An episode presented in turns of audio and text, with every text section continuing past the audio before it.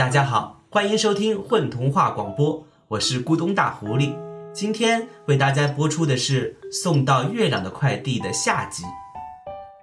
在上集里，我幸福快递公司的快递员从啄木鸟夫妇那里收到了一个特别的快递件，然后用歌谣打开了月亮门，通过了会变色的月亮路和惊险的月亮河，把快递送给了月亮上的小红鸟，并答应帮他把一包星星种子快递回地球。但是星星种子被偷走了，到底怎么回事呢？我们接着来听吧。肯定又是那些鼠兔，又矮又笨的家伙，他们钓不着星星，就跑到我的星星花园来偷种子。我要去找他们算账去。确实太可恶了，我跟你去。于是我们俩穿过星星花的海洋，来到了远处一个小山坡下。这里只有一些蓝色的草，没有花。小红鸟来到了一个小洞前，洞口有一块石头，上面印着一只小脚印。小红鸟用嘴巴敲打着石头，咚咚。洞里先后钻出两个小胖子，一个黄，一个棕。又矮又胖，像鼠又像兔，看起来就是鼠兔了。他们紧张地望着小红鸟。呃，有什么事吗？是不是你们偷走了我的星星种子？我们没有偷。黄鼠兔瞪大眼睛说：“可是我埋在洞里的一包种子不见了。怎么证明是你埋的呢？”松鼠兔呆呆地问：“看来他们真的捡到了东西。”我埋的种子都是用花瓣包好了，上面还有我用脚印做的记号。我们捡到了一些种子，可可是不知道是你埋的。黄鼠兔老老实实的说。然后，他俩回到了洞里。过了一会儿，拖出来一个小包，打开一看，里面是一些小米粒那么小的小宝石。每一颗都闪耀着美丽的光芒，难道这就是星星种子？你看看，这不就是我做的记号吗？小红鸟生气地指着包种子的花瓣说：“上面有一些小爪印。”两个鼠兔脸都红了。我们不知道。我好奇地问他们：“你们为什么要偷啊？不拿星星种子？”我们想要一点星星种子，但是他从来都不肯给我们，所以我们才到星星花地里看能不能捡到一点。呃呃，因为奶奶呃最喜欢星星花，因为星星花能带来幸福。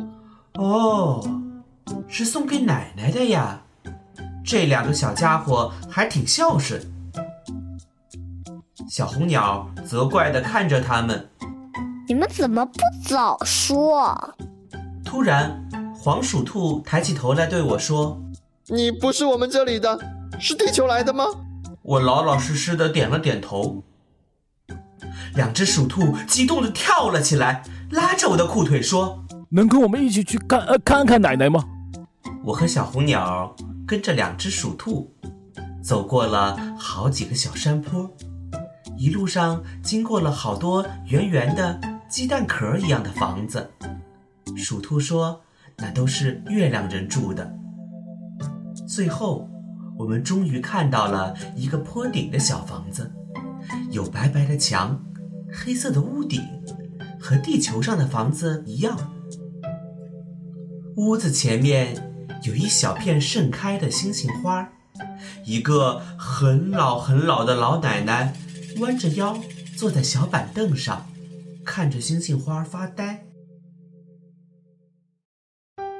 我也有点发呆，这分明是一个人类的奶奶，不是鼠兔奶奶。两只小鼠兔有点紧张，又有点兴奋，小声的喊道：“奶奶，这里有个地球来的人。”奶奶慢慢抬起头看着我，她的脸上满是忧伤的皱纹，但是还能看出一丝年轻时的美丽光彩。原来，很多很多年前，奶奶是地球上一个年轻美丽的姑娘，无意中知道了月亮门的秘密，和心爱的男孩一起来到了月亮上，过着幸福的生活。但是后来，两个人发生了争吵，男孩回到了地球，而他独自留了下来。两只小鼠兔。原来是他的宠物，但是他后来脾气越来越坏，鼠兔们也离开了他。不过偶尔还会回来，撒一点星星种子放到他的地里。听说星星花是幸福花，他们想让奶奶幸福起来。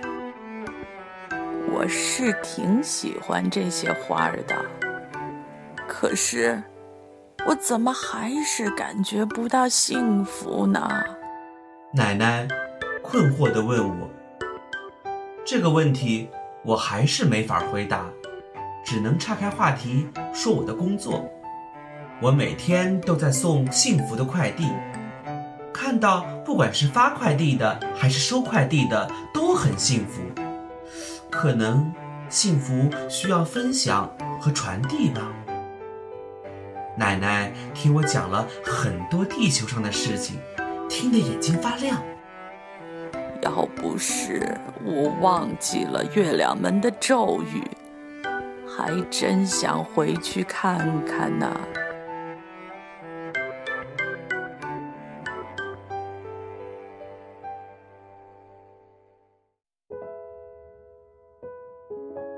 时候不早了，我该回去了。我想先和小红鸟的那棵树告别，它的妈妈还在地球上，捎个口信回去也好。而且月亮门的入口应该就在那棵树后面，我是从那里过来的。奶奶执意要送我一程，我们扶着奶奶一起回到星星花园。小红鸟把那包星星的种子交给我，托我快递给他的爸爸妈妈。我们站在树下，静静地等待地球靠近。能把我快递回去吗？突然，小红鸟大声问道。奶奶直起点腰，激动地说：“也能把我快递回去吗？”我很感动，但也很无奈。我可以打开月亮门。但月亮河那么宽，我要冲过去都不容易。小红鸟还有可能飞过去，奶奶您……一片沉默。奶奶的腰又弯了下去，我不忍心的转过去了头。就在这时，地球的蓝色身影已经接近树顶了。我唱起了歌谣。门儿门儿，请你打开，请让我到你的心里来。一扇闪光的门打开了，前面就是深不见底的月亮河，对岸是黄色的月亮路。我心里叹了一口气，准备和大家说再见。就在这时，咔嚓！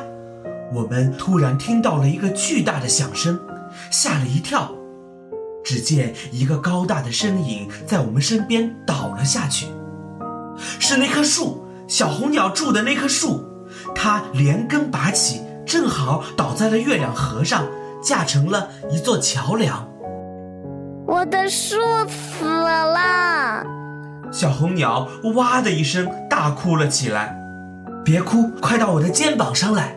我脑子里突然闪出了一个想法，一边招呼小红鸟，一边飞快地背起了奶奶，趁着月亮门还没有关闭，快步地走上了树桥，通过了月亮河。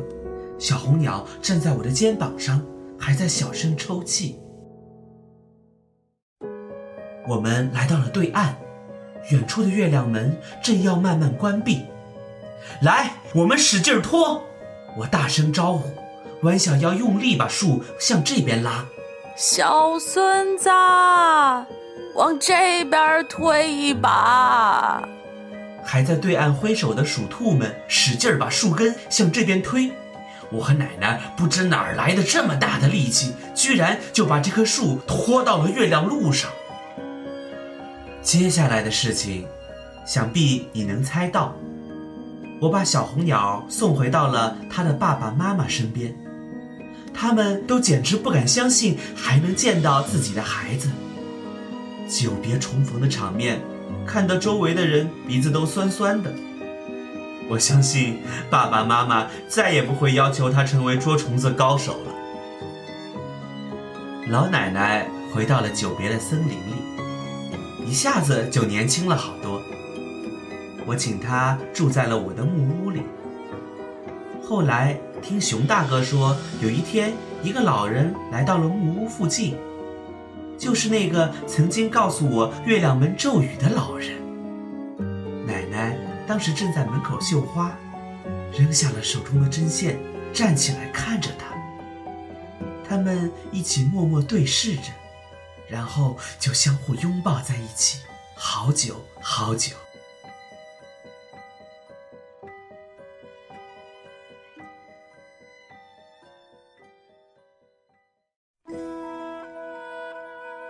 那棵为这次快递做出了巨大贡献的树，我们怀着万分感激的心，把它栽在了树妈妈身边。它的复活是一个奇迹，但是在树根下埋下一颗星星种子，这就不是奇迹了。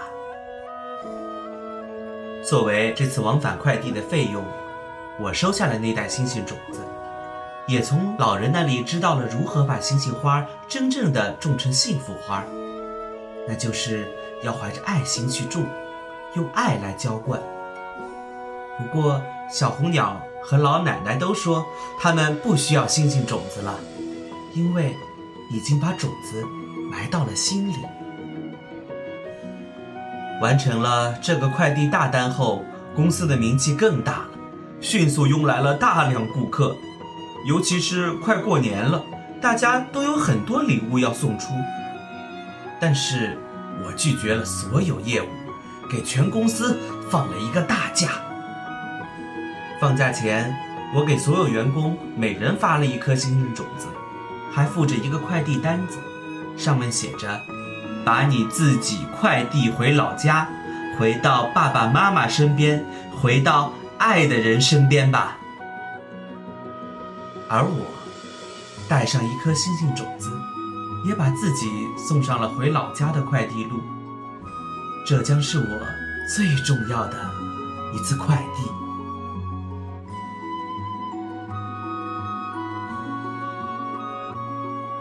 大家好，我是虫虫，在今天的故事里，我扮演的是小红鸟，希望大家喜欢，谢谢。大家好。我是艳荣，我在送往月亮的快递中饰演那个想回地球的老奶奶。大家好，我是皮塔，在这则故事里，我所饰演的角色是黄鼠兔。大家好，我是 Leo，在这一期的混童话里，我扮演的是棕鼠兔。